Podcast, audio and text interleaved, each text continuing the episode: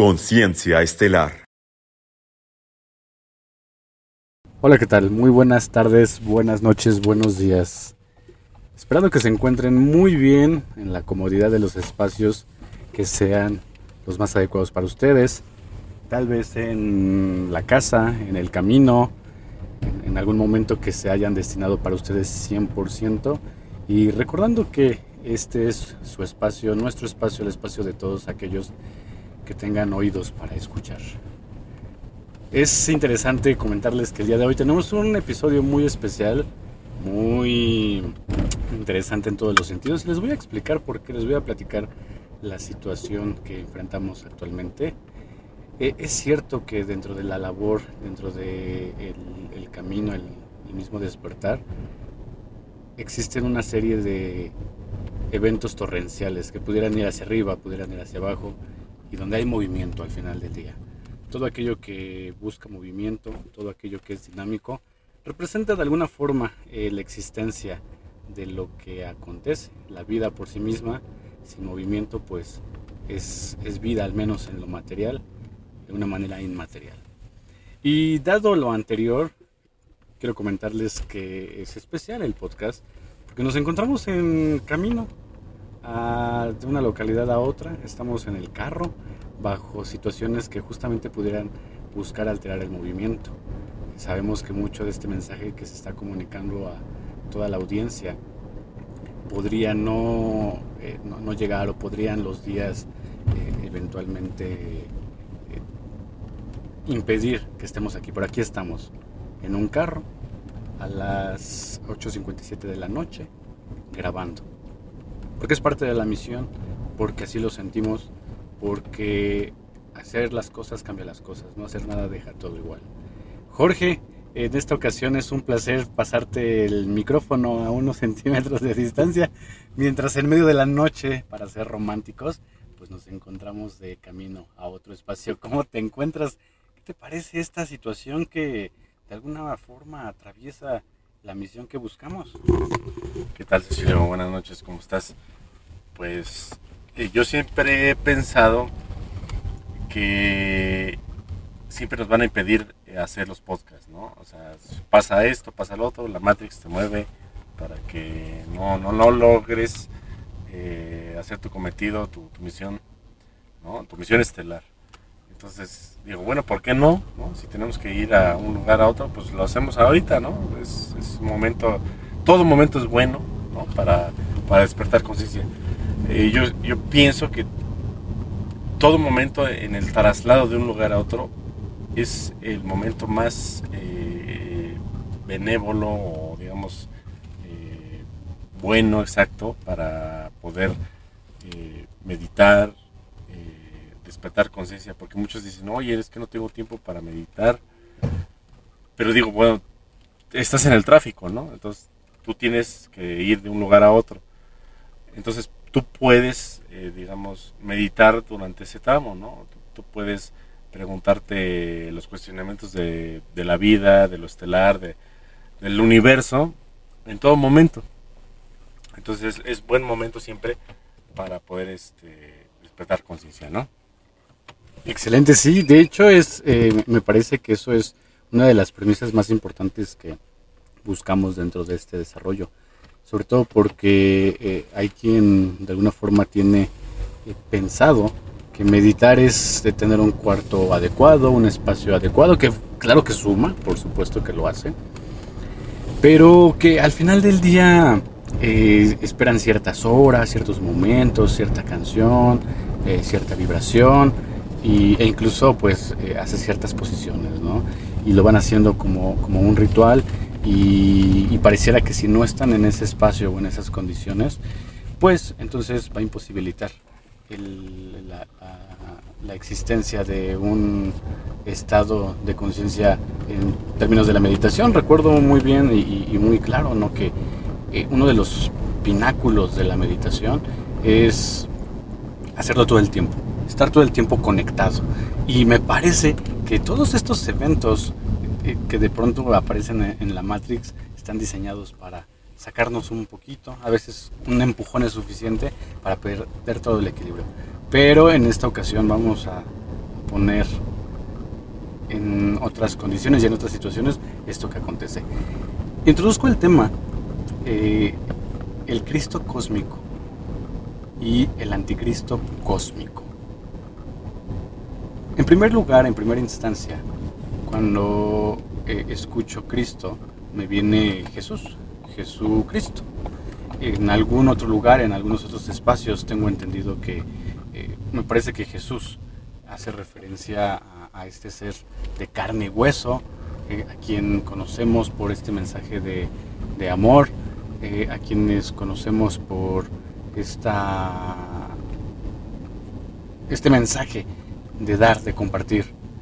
Si, si toda la filosofía del gran maestro Jesús pudiera ser resumida, que es imposible, sería amor y compartir. Pero entonces eh, Cristo, eh, por lo que he escuchado, por lo que he leído, por lo que de alguna forma he estado enterado, Cristo es entonces una fuerza, es entonces una energía, es el, propósito, o sea, Jesús es, es como el camino encarnado y Cristo es eh, la conexión o, lo, o el puente que está elevado hacia la ascensión. ¿Cómo defines, Jorge, el Cristo y luego cómo lo pones en una perspectiva de cósmico? Ok. Eh, cuando hablamos de Cristo, siempre vamos a, a lo que es Jesús, una persona, una entidad, siendo que es una energía que existe en todos nosotros. De hecho, el mismo Maestro Jesús, eh, él vino a explicarnos que nosotros éramos capaces de, hacer todo lo que, lo que él podía hacer, todos los milagros que él logró hacer y más, ¿no? Eso está de hecho en las escrituras, ¿no? De la Biblia. Entonces, la energía del Cristo no nada más es eh, una persona, el dogma nos, deriva a una persona. Y fíjese que apenas ayer, ayer me di cuenta que hay personas que no pueden concebir eh, el tener un Cristo interno y yo pensé que, bueno, hace años decía, bueno, pues cualquiera puede desarrollar su crisis interno. Y no. Hay personas que están eh, topadas, están, digamos, gobernadas, por así decirlo, ¿no? Como, como, un camión que tiene un gobernador en sus llantas, ¿no? Para no pasar de cierta velocidad. Y eso me lo di cuenta con una persona que conozco desde hace años, eh, que es cristiana, y que es una persona que siempre ha querido despertar conciencia, siempre. Y, resulta que esa persona eh, ah, eh, yo le pregunto, oye, pues este, pues se supone que ya van varios años que estamos discutiendo temas y es para que tú ya pudieras, pues, este, pues, pues decirme algo más elevado.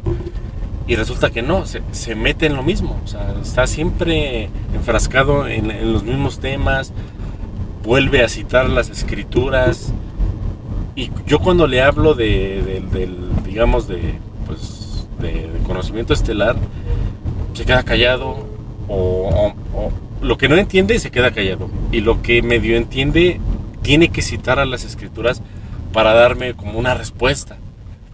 Y, bueno, yo no soy juzgador de nadie, o sea, yo no lo voy a, menospreciar, y al contrario, es un, es un hermano como, como cualquier otro. Entonces, yo tengo que aprender de él. Yo como, como maestro encarnado, como todos somos maestros, yo tengo que aprender de él. Entonces, ahí me di cuenta que hay personas que por su ADN cósmico, su, digamos, su, ADN eh, crístico o no crístico, lo que, de donde vengan, este, digamos, su, su, su ADN elemental, morontial, ¿no? O sea, de dónde venimos, ¿no? Que nosotros estamos, eh, digamos, formatados por, por, los hijos paradisíacos, ¿no? Y, su co-creación. nosotros somos una, eh, pues, una consecuencia de la co-creación de los hijos paradisíacos en co-creación con la fuente que todo lo es. Entonces, depende de tú de dónde vengas, si tu, tu fuente es de tal hijo paradisiaco o de otro, lo que nosotros denominamos arcángeles, entonces tu fuente o tu, digamos, tu, tu ADN es otro, ¿no? A nivel estelar, a nivel espiritual, porque muchos este, creen que el ADN nada más es este, físico, ¿no? No, o sea, el biológico nada más es una, eh, un eco de lo que es etérico, ¿no? Entonces, esta persona, yo entendí que no tiene capacidad de sobrepasar sus límites espirituales porque a nivel cósmico, a nivel ADN etérico, no lo tiene. Y es, es imposible que yo lo pueda despertar. Es imposible. O sea, esta persona es imposible. O sea, incluso eh, mostrándole milagros, eh, mostrándole lo que él quiera ver, él lo va a agarrar de, modo dogmático, de modo... Eh, de una manera que él siempre sienta que debe de haber un Dios encima de él, un Dios externo. Entonces él está, digamos, eh, pues, eh, digamos ya configurado para ese tipo de, pues de, digamos, de, conciencia o de personalidad. Entonces hay que diferenciar dentro de nosotros mismos quiénes son las personas que pueden despertar y quiénes no pueden. Yo siempre les digo, si tú te encuentras con una persona que es imposible de despertarla por la cantidad de dogma que trae y, la, y, la, el formato de su alma, que si es este, morontial o no morontial, crístico o no crístico, entonces es imposible. Si tú, si tú tienes de papá, de mamá, o de abuelo, o de quien sea, una persona que no tiene capacidades de conexión con el Cristo cósmico, es imposible despertarlos. Entonces, no pierdan el tiempo ahí. Nada más trátenlos con amor, trátenlos como, como mejor puedan, pero no intenten despertarlos porque van a perder el tiempo. ¿Ok? Entonces, eh, es un poco difícil para ustedes a lo mejor entender de que el Cristo está en todos nosotros, sí está en todos nosotros y en todos los seres, pero hay seres que no tienen la capacidad de conectar con la fuente esa es la única diferencia. Entonces, ¿cómo es conectar con la fuente? Pues yo veo, no sé, unos pajaritos y me siento con Dios. Yo veo las plantas, veo los pinos, veo eh, los árboles y me siento con Dios. O sea, siento que Dios es uno conmigo. Pero hay gente que no lo puede sentir. Y hasta apenas ayer me di cuenta que eso es posible. O sea, que hay gente que no puede sentir eso. Y no porque naciera en la selva de asfalto en la selva de cemento. No es por eso, es porque traen una configuración de origen que no es capaz de conectar con el Cristo cósmico. Pero bueno, ya me extendí, te paso el micrófono. Muchas gracias Jorge. Ahorita que lo comentabas venían como ciertas eh, imágenes a, mi cabeza. La primera, para quienes somos de la época, muy probablemente recordarán esa escena donde eh, Gohan, el hijo de Goku, le quiere enseñar a, su hermanito a volar y también le quiere enseñar a su novia, eh, Videl creo que se llamaba. Y dentro de todo este recorrido, eh, de pronto el, hermano de, Gohan, eh, no recuerdo el, nombre, este, Goten, creo que se llamaba Goten, empezó a volar casi al momento, ¿no? Les decía, concéntrense, respiren y sientan cómo su cuerpo está muy ligerito. Listo. Y, quiero pensar que es como esa conexión morontial, ¿no? inmediata, que es perceptible, que el, hecho de creer es crear, y entonces se va eh, realizando la posibilidad de ver algo, de sentir algo, de ser algo más, que es volar en este caso. Y lo mismo pasa, o más bien, eh, es opuesto al camino que pasa con Videl. Se concentra, respira, medita, siente que su cuerpo de verdad... Eh, está levitando y cuando Goten se encuentra ya volando, papaloteando ahí eh, toscamente, pues Videl apenas alcanza como a despegar tantito, ¿no? Despegar tantito. Eh, siento que va un poco por ahí la, explicación. Eh, por otro lado, también es cierto que lo que mencionas cuando hablas de las conexiones, y sobre todo por el hecho de, de alguna forma eh, sentir a Dios en cada uno de, de lo que estamos percibiendo en la naturaleza. Digo, eh, a propósito de lo que comentaba al principio del, del podcast, ¿no? El, el, hecho de ir respirando un aire, un aire diferente, un aire de camino a otra locación, pero también el poder apreciar eh, los árboles, el cómo están constituidos, la misma naturaleza, lugares donde eh, incluso aún no hay casas construidas. Eh, eso, esa conexión, marcaría la diferencia al a simplemente decir, pues, vamos en camino, en un carro y se acabó, punto. lo mencionas, Jorge, y e incluso, bueno, es algo que yo no hubiera pensado antes lo mencionas como algo que te sucede el día de ayer, pero en cuanto lo, lo haces saber, tiene sentido y, y, resuena, ¿no? ¿Quién sí y quién no? Eh, particularmente cuando lo platicábamos en el episodio anterior sobre los 144 mil, quiero hacerte una pregunta muy particular.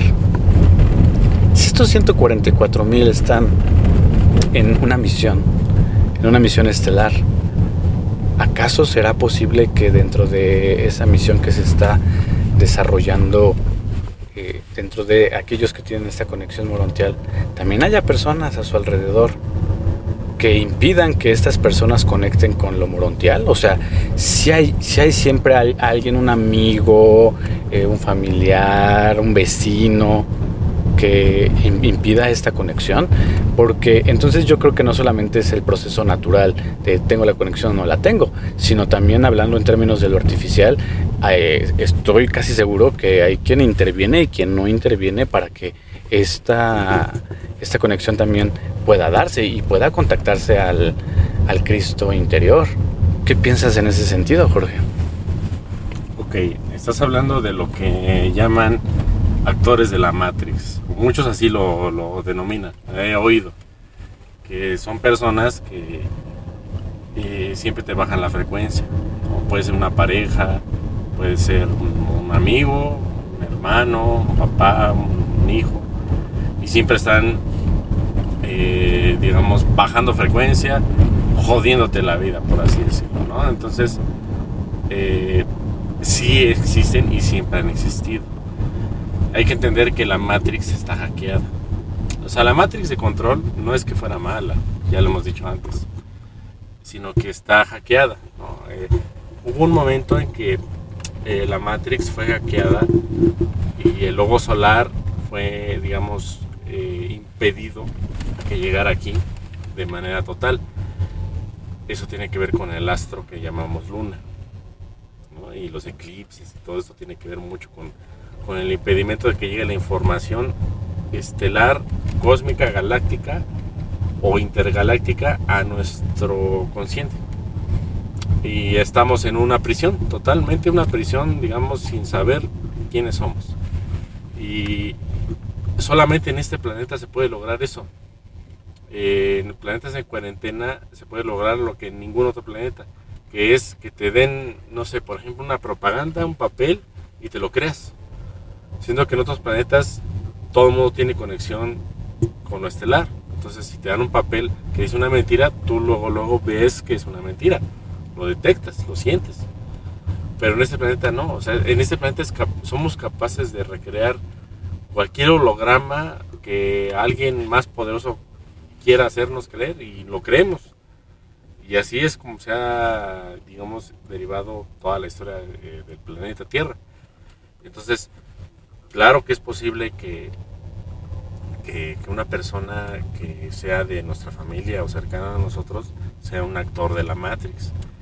Eh, hace rato estábamos ahí discutiendo en el grupo cerrado, digamos, eh, nosotros, que eh, hay personas o hay niños que se acuerdan de, de, digamos, del tiempo antes de nacer, ¿no? O sea, ellos eh, antes de nacer se acuerdan de, algún tiempo antes de haber encarnado. Y por ahí me, vimos varios comentarios, ¿no? Y, se me hizo curioso de un niño que dijo, eh, yo te elegí como mamá porque a mí me dijeron, me, mostraron en, en una pantalla que tú eras muy buena mamá por cómo cocinabas. Pero digamos que aquí lo que me llama la atención es lo de la pantalla. O sea, era algo holográfico. Alguien se lo mostró. O sea, alguien se lo mostró. Y en una pantalla. Entonces, digamos que estamos, eh, eh, ¿cómo decirlo? Eh, atenidos a que algo tecnológico nos hace volver a encarnar vez tras vez, ¿no? Entonces, eso me, digamos, me pone a pensar que algo es como que no está bien, ¿no? Como que si fuera el cielo, pues se supone que es Dios, etcétera, ¿no? Pero algo aquí tiene que ver de manera tecnológica, Entonces, bueno, más o menos no sé si quedó respondido.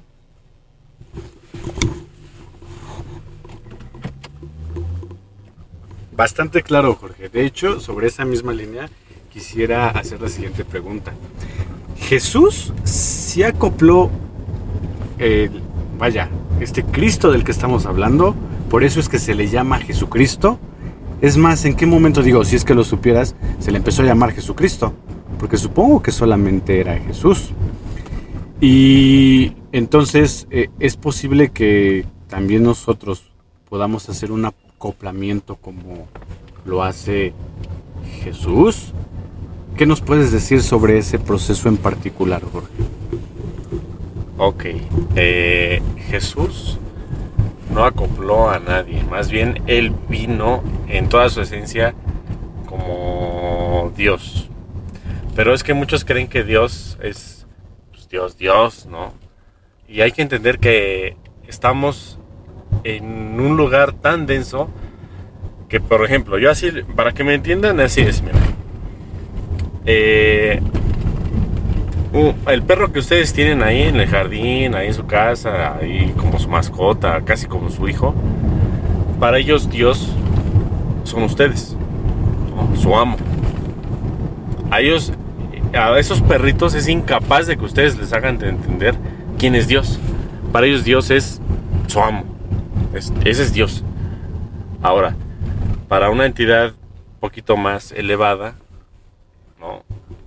Eh, nosotros, a lo mejor de los perros o changos pasamos a nosotros, pues Dios va a ser una entidad que pues es lo más cercano a nosotros, que pudiera ser un extraterrestre, como fue Jehová, este, fueron varios antes, ¿no? Este, Zeus, eh, Odín, antes que venían los extraterrestres, porque antes el planeta no estaba cerrado, no era un planeta en cuarentena, entonces podían venir seres estelares, entonces cualquier ser que bajaba con tecnología, con un ovni, pues era denominado como un dios, porque podía hacer maravillas, podía hacer tecnología, podía hacer lo que quisiera, ¿no? Entonces, ese es Dios para nosotros. Entonces, ¿qué es Dios para esas entidades? O sea, ¿qué es Dios para Jehová? ¿Qué es Dios para Zeus?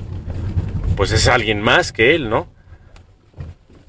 Pero no es Dios, simplemente es otro escalafón, ¿no? Entonces, eh, así nos vamos, otro. Esa es la jerarquía, jerarquía sobre jerarquía, ¿ok?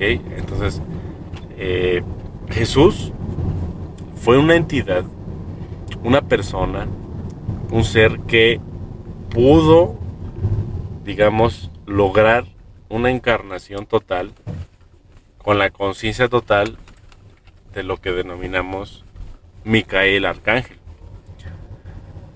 Pero para denominar a qué es Micael Arcángel no lo vamos a poder eh, explicar, porque es algo muy vasto, muy eh, eh, tan grande que es imposible para nosotros explicarlo.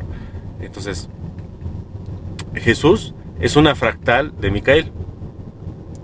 Como hijo paradisiaco, él vino a encarnar no nada más en este planeta, en muchos otros, en todos los planetas morontiales, como la Tierra, que tienen una estrella dentro en el, núcleo, eh, esos planetas son capaces de, digamos, de eh, dar eh, encarnación a un Cristo cósmico.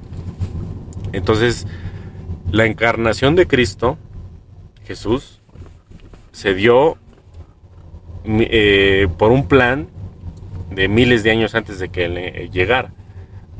Entonces, si te, pones a ver lo que es la, genealogía, el linaje, eh, viene de lo que es desde Adán y Eva, y luego pasó por Abraham y todo eso, ¿no? Entonces, a Jesús se le preparó miles de años previos para que pudiera encarnar.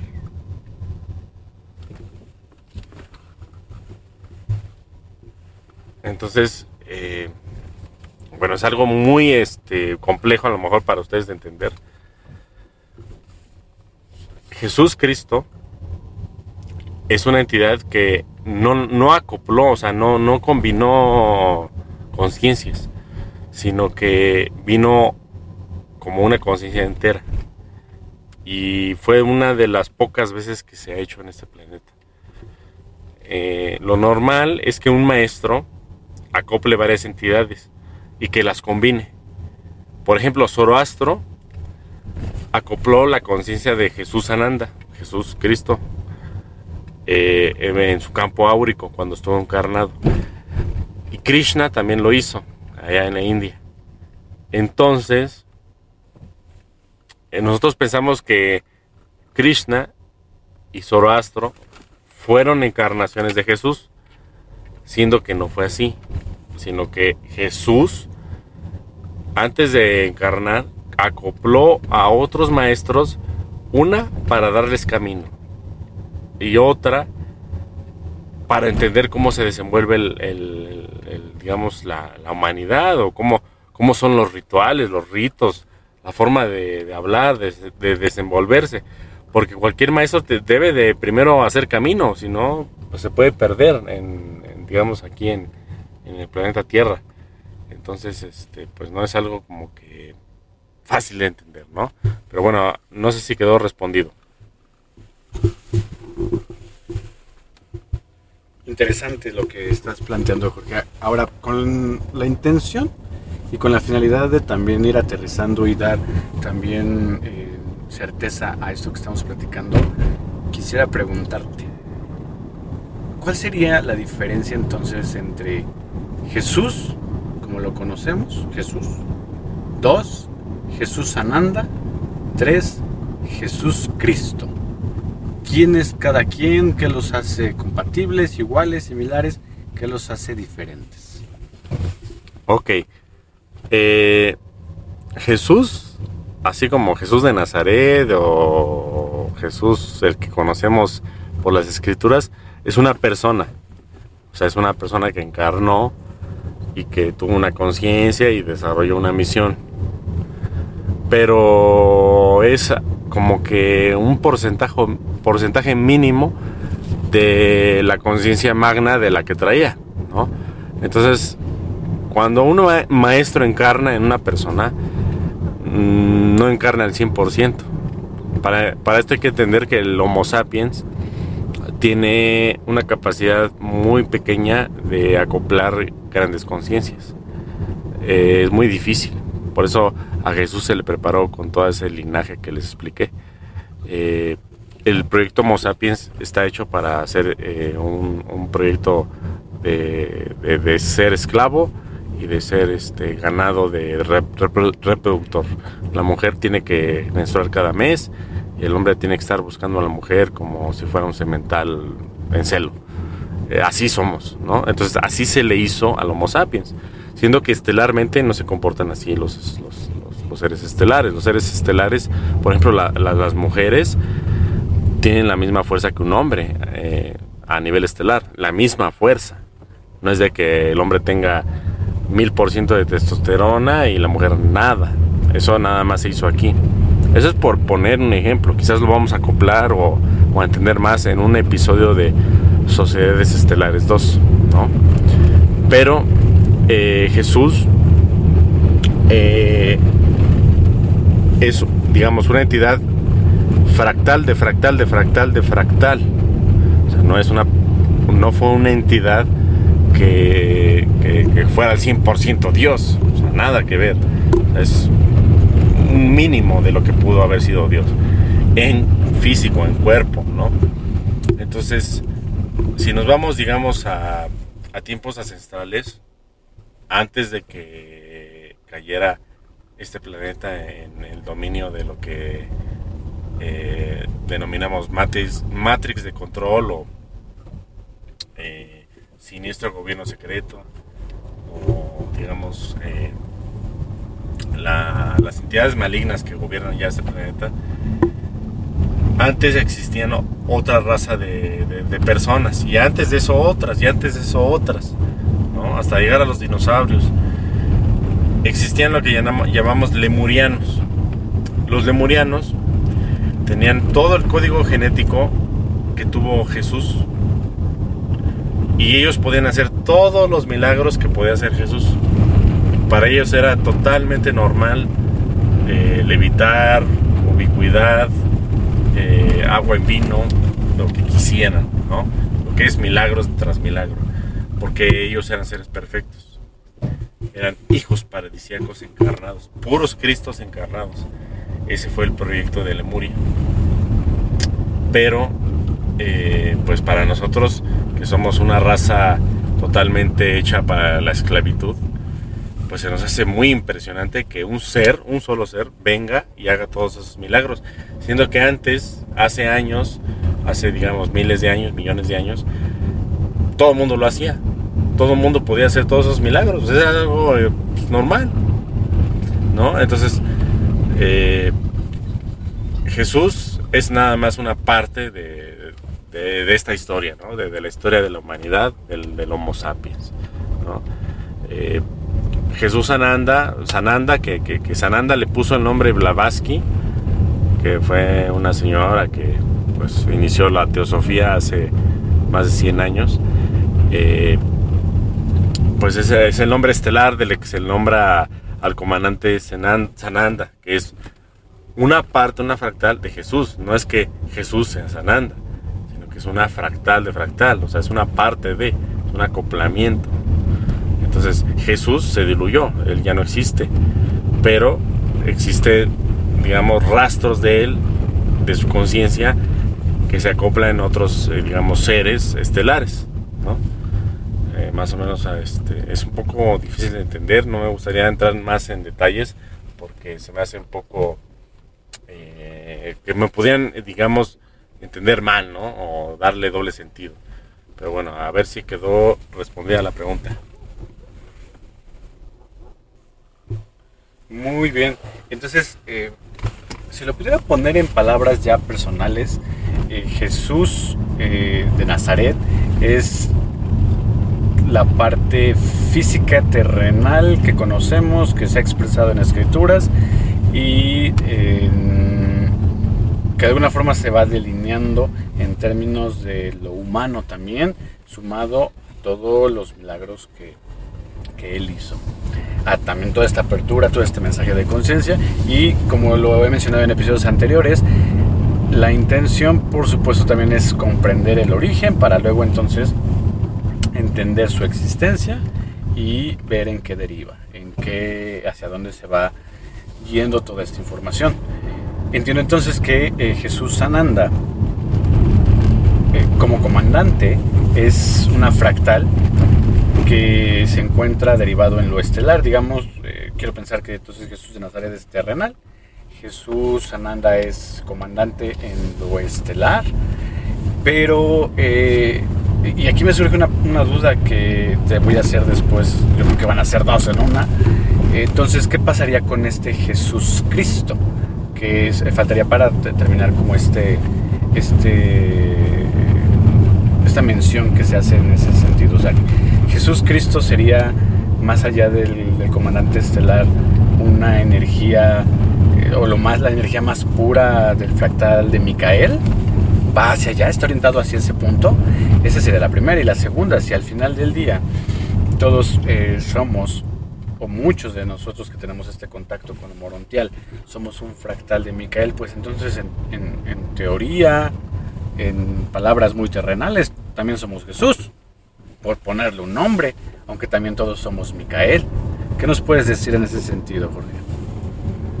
Ok, el, el humano eh, fue diseñado por,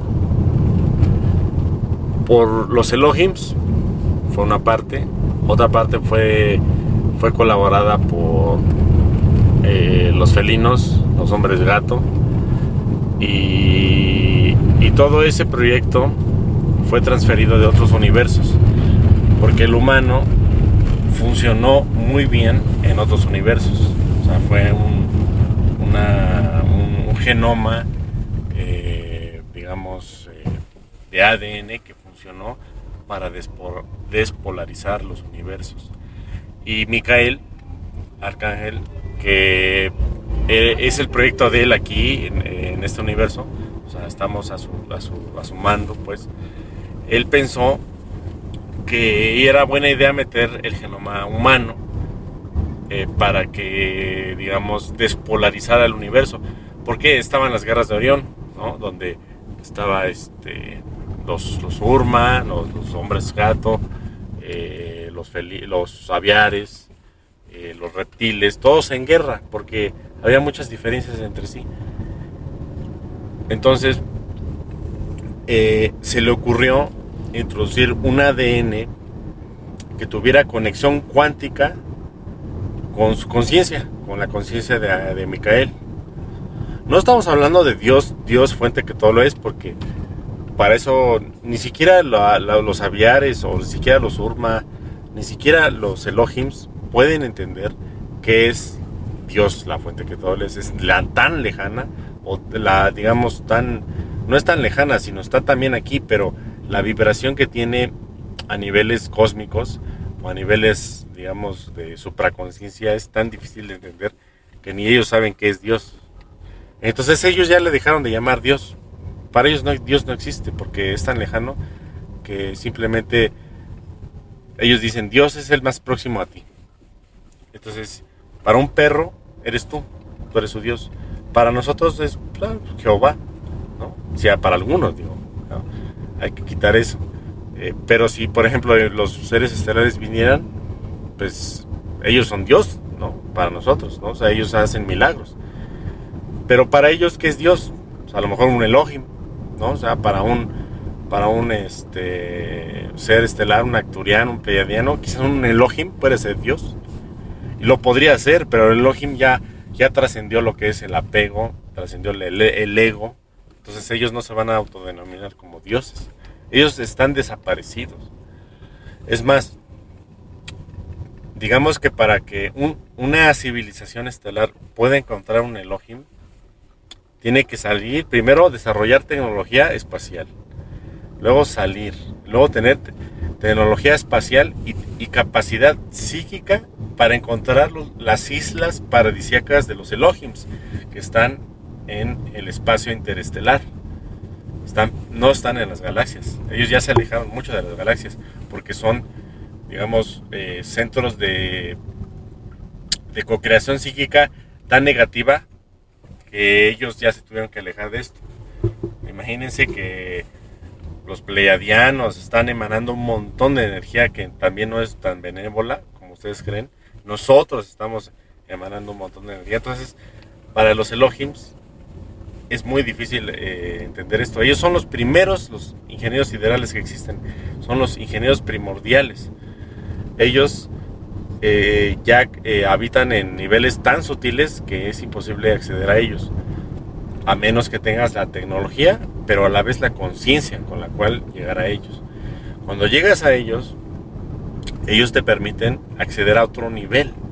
O sea, cuando tú te emparejas con ellos, por así decirlo, ellos son el portal por el cual puedes acceder a la fuente que todo lo es. O al menos a una parte de. No es que sea así tan fácil, no es que lo hagas de la noche a la mañana. Para esto pasan milenios, como civilización o como colectivo. Porque no es nada más que una persona pueda ir y ya. Tiene que ser un colectivo y por lo general ellos reciben muy bien a las civilizaciones que no son tecnológicas, a las que se han desarrollado por medio del espíritu, la, tecnología espiritual, la meditación, la capacidad de teletransportarse, de ser eh, ubicuos omnipresentes, etcétera, ¿no? O sea, de, telepatía. Si tú eres una civilización tecnológica que dependes a fuerzas de la tecnología, ellos se van a alejar mucho de ti, porque mm, tú dependes de algo externo, tú dependes de, de una, pues, de una tecnología para lograr algo que debería ser natural. Entonces, eh, para llegar, digamos que al Cristo cósmico, hay que pasar por muchas pruebas como civilización y no nada más es tecnológico, porque el gran problema de esta civilización y de muchas otras anticrísticas, por lo general son reptilianas, es que buscan la, eh, la iluminación y la conciencia, la falsa conciencia por medio tecnológico. Creen que el medio tecnológico los va a llevar a, a saber más, a hacer más, y lo único que hace es alimentar el ego.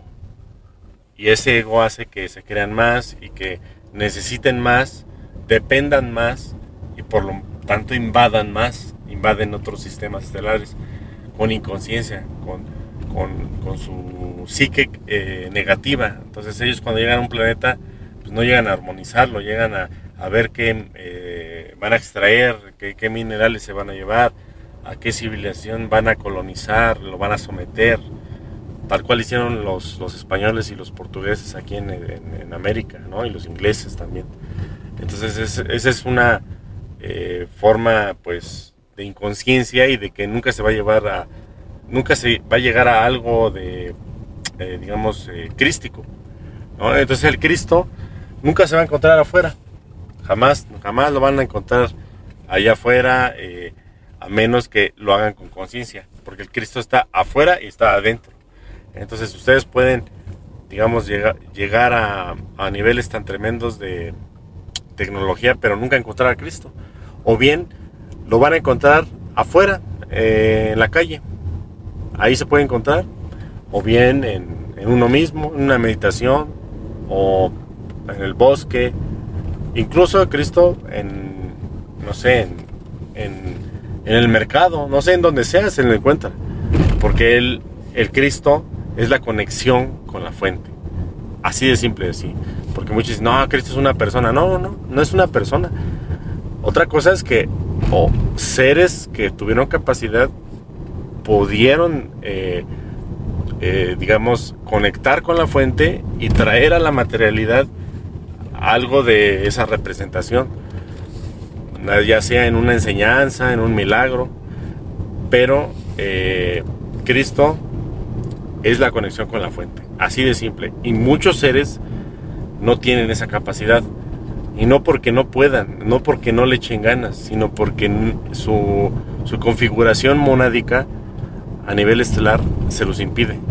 Porque ellos no pertenecen a, a, un, a un hijo paradisiaco que sea morontial, como lo fue eh, Miguel Arcángel, o Metatrón, o Gabriel, ¿no? o, o otros más que no conocemos el nombre. Entonces ellos tienen conexión directa con, con, la fuente que todo lo es y ellos dieron el permiso de que toda su creación pudiera llegar a ellos y sobrepasarlos.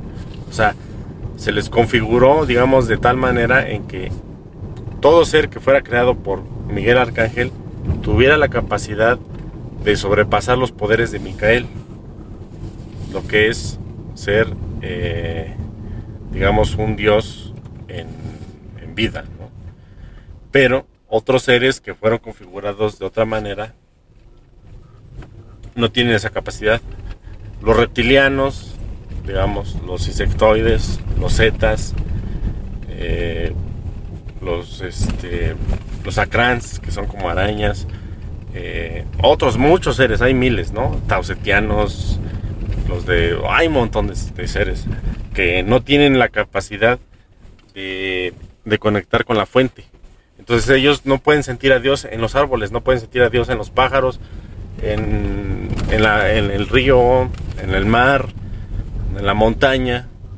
Entonces para ellos Dios está en una religión, en una en alguien que les deba dictar que, cómo creerlo, porque su origen monádico o digamos su configuración de ADN cósmico, está diseñada para siempre depender de una persona, de una religión, de una institución o de una corporación. Entonces, por más que quieran despertar a la gente, no se va a poder, a menos que ustedes identifiquen que es una persona con capacidad crística. Entendido. Fíjate que ahorita que estabas eh, platicando todo, bueno, dando como este acercamiento hacia la parte crística, que me quedo con la palabra conexión. Recuerdo una película, no el nombre, pero sí una escena en particular, donde, que curiosamente, ¿no? Digo, a lo mejor la historia está un poquito tergiversada, pero la intención me parece que es atinada. Eh, son como una clase de seres grises, pero son de los altitos, los grises altitos. Y, entonces lo que hacían era eh, contactar a unos chicos, eh, dada la magnitud temporal que se presenta, contactan eh, a unos jóvenes en ciertos años y 30, 40 años después este, pues ya son adultos y contactan después con unos chicos, ¿no? Estos chicos son perseguidos por una organización secreta, pues eh, creo que todos podemos imaginarnos de qué tipo.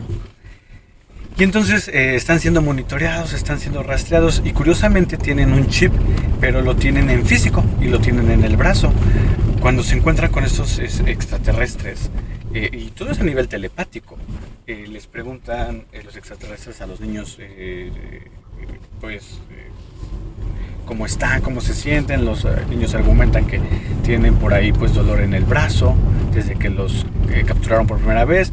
Y ellos con tecnología eh, cubren su brazo, lo separan, o sea, como si en ese momento hubieran hecho un corte en, la extremidad, separan la extremidad, parte de la, misma, y entonces extraen un pequeño chip que era por donde los estaban rastreando, lo rompen y vuelven a poner el brazo, ¿no? Dejan una cicatriz mínima, muy pequeñita.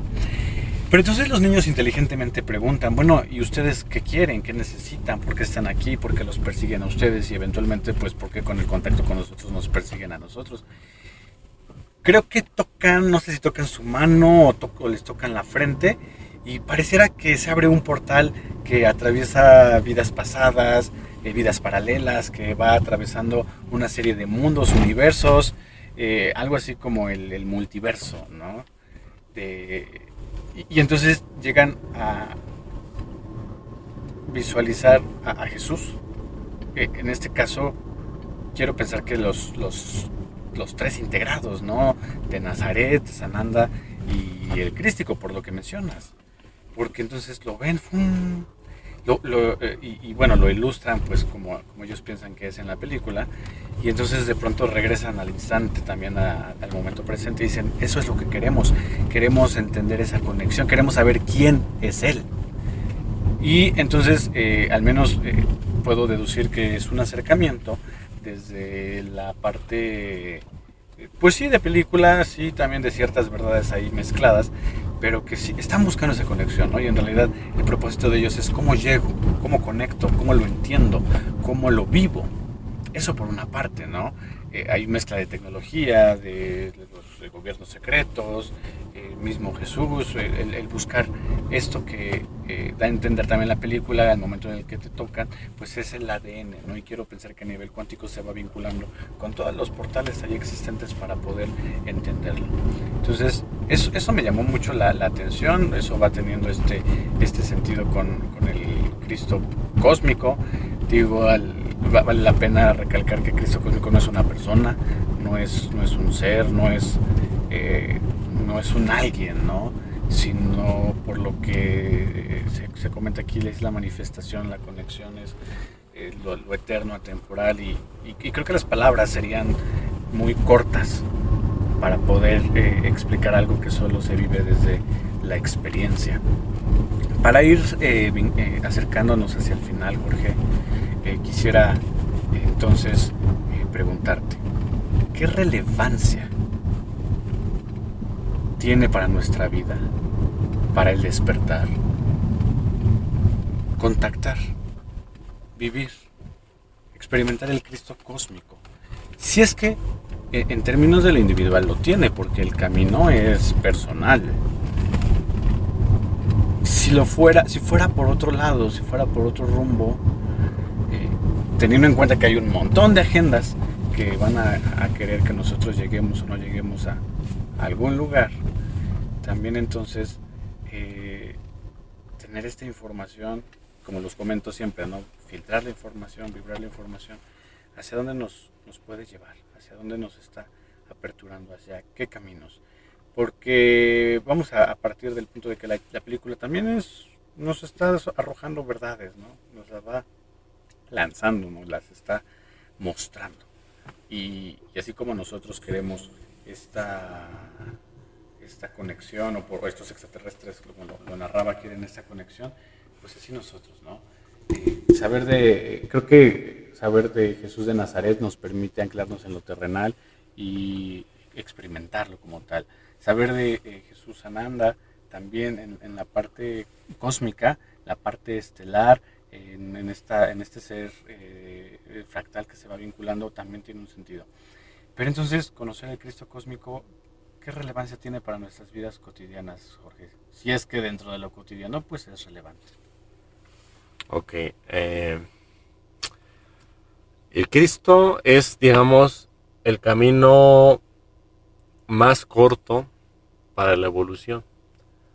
Eh, no es el mejor camino, porque el mejor camino es el donde más, la fuente que todo lo es, digamos, va a, querer eh, expresarse en todas las formas. Y si tú te quieres expresar en todas las formas, ¿qué es lo que te va a dejar más conocimiento? El camino largo, el camino de la oscuridad, el camino de la inconsciencia. Entonces el Cristo es el camino más corto.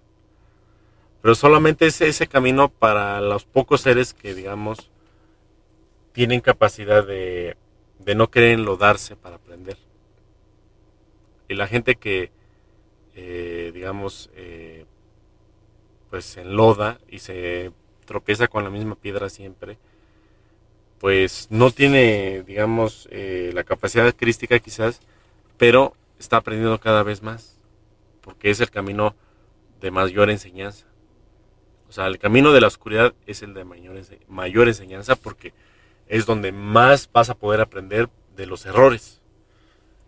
Entonces el, Cristo y el camino del Cristo fue una es un fue un plan que se, le denomina eh, eh, la orden Kumara, que es una orden que vino a despolarizar el universo por medio del amor incondicional, por medio de maestros que vinieron a hacer escuelas de iniciación del amor incondicional.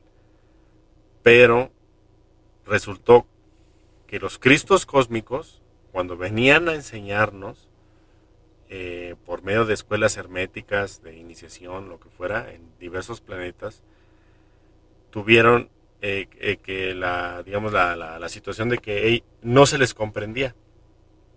Porque un Kumara, un Cristo, no puede enseñarle a alguien que es inconsciente.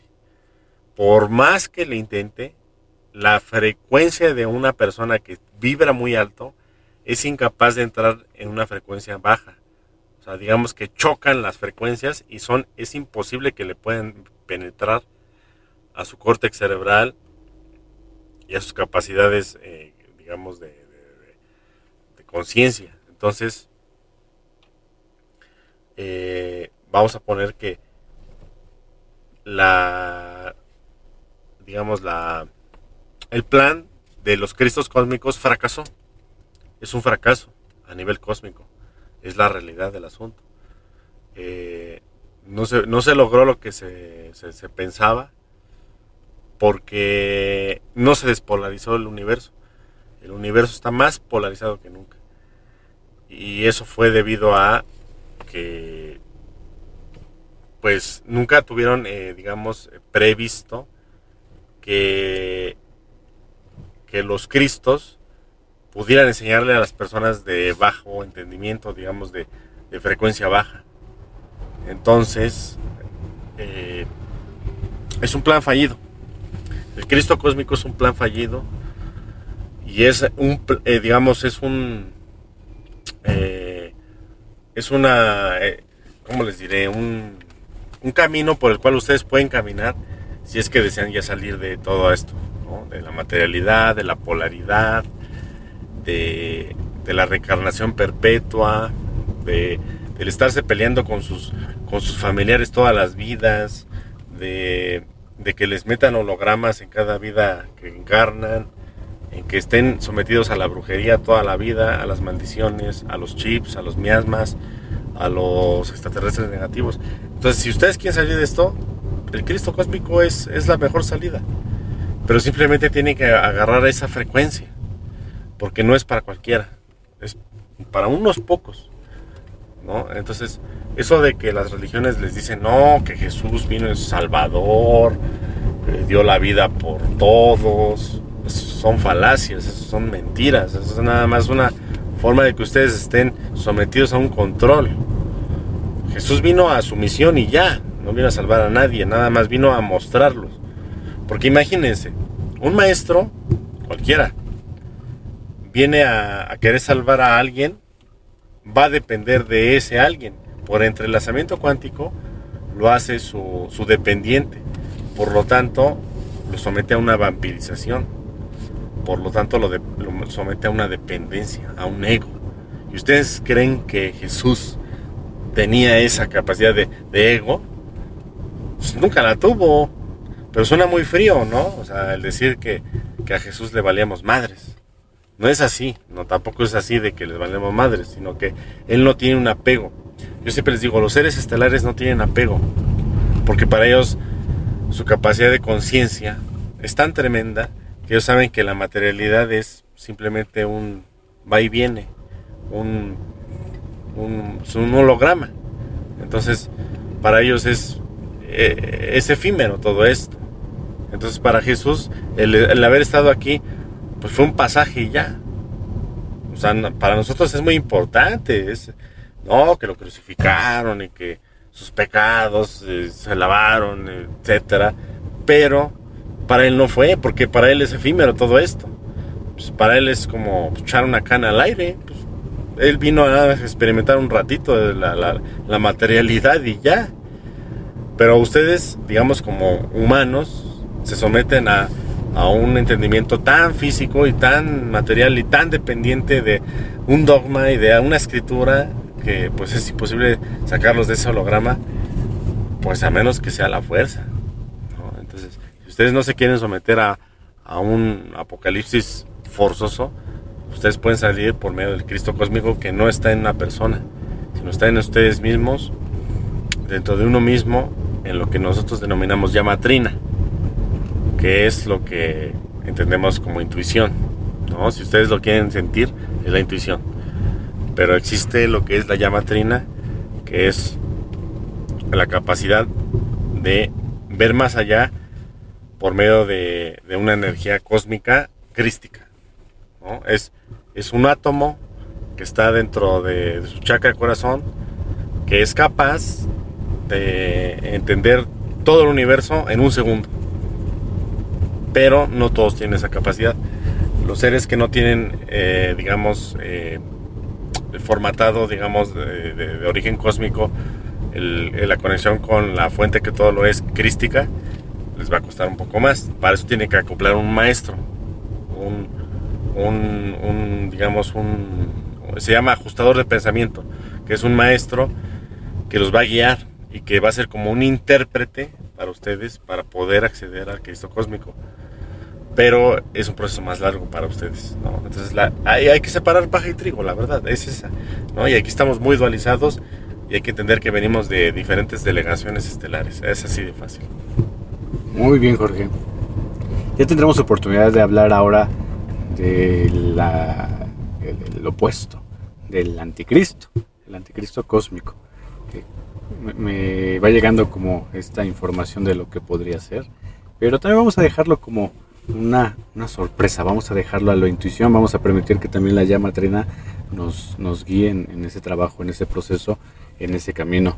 Ha sido una aventura grata, ha sido una gran experiencia ahí con... No, pues no hay problemas técnicos, curiosamente, más bien son de, otro tipo, ¿no? A diferencia de otros episodios que han tenido ahí alguna manifestación o representación.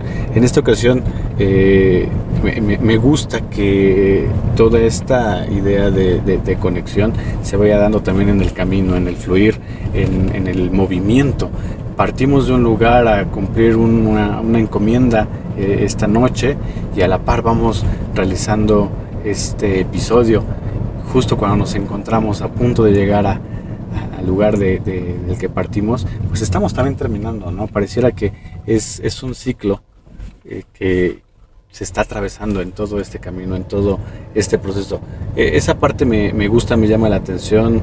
creo que ninguno de los episodios se, repite, al contrario, como que tiene una personalidad diferente. Y confiamos que también lo sientan de esa forma, de esa manera. Ha sido un placer, Jorge. Muchísimas gracias por, por tu tiempo, por la aventura de grabar en un automóvil, pero todo aquello que se tiene que dar simplemente estará ahí, se plasmará y se dará. Muchísimas gracias, Jorge. Gracias Cecilio, eh, qué bueno que estás aquí conmigo, que te prestas para esto. yo pienso que eh, no, nos van a dejar a veces grabar ciertos podcasts porque la Matrix se somete a un, eh, ¿cómo te diré? A, un... A, hacernos, digamos que no, no hagamos las cosas. Para, o sea, nosotros somos como un error de la Matrix, para así, para que me entiendan. Entonces, eh, siempre va a pasar algo, ¿no? Eh, es como cuando ustedes quieren, no sé, emprender algo o ir a algún lado y algo se los impide. Entonces, la misma Matrix los va a dormir. va a decir, no, no lo hagas porque tú estás en cierta programación donde tú no debes de hacer ciertas cosas. Pero hay que anteponerse a la Matrix. La gente rica, la gente que tiene éxito, digamos, monetario, o la gente que tiene éxito espiritual, la gente que, es feliz, es porque luchó contra la Matrix, es porque sobrepasa ese, ese malestar que, ya nos tienen programado, ¿no? Que esa flojera, ¿no? Esa, esa este, la desidia, etcétera. Hay que sobrepasar eso, ¿no? Entonces, a mí me pareció buena idea, digo, bueno, no nos están dejando grabar, ya hubo varias cosas ahorita, pero ¿por qué no grabamos en el camino? ¿no? ¿Por qué no, no lo hacemos eh, en este instante? Eh, manejando y pase lo que tenga que pasar, ¿no? Entonces, eh, la misión de, digamos, de, enviar conciencia a, todos aquellos que se presten es para eso. Pero bueno, este, esperemos que les haya agradado el capítulo y bueno, estamos ahí al pendiente y de todas sus cuestiones, preguntas. Y nos vemos en el, en el capítulo del anticristo, ¿no? Así es. Nos vemos en el anticristo. Disfrútenlo. Las preguntas son bienvenidas. Seguramente van a fluir muchísimas. Háganoslas saber para también integrarlas en el siguiente capítulo. Hasta entonces.